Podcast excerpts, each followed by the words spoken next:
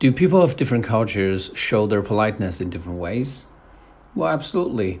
As you know, some cultures are more introverted while others are more extroverted.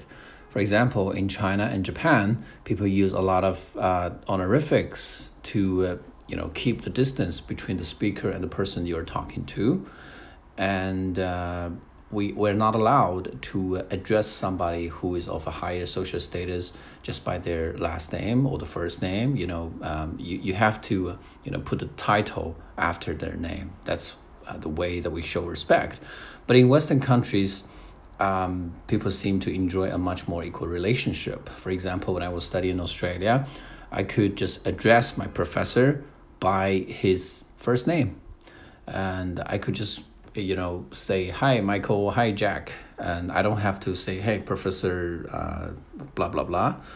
Um, also, I could use some body languages. I could even have physical contact with my professor. Uh, I could give uh, him a hug or even a kiss um, if when it's appropriate. But in China, in most ancient countries, it's just not appropriate to do so.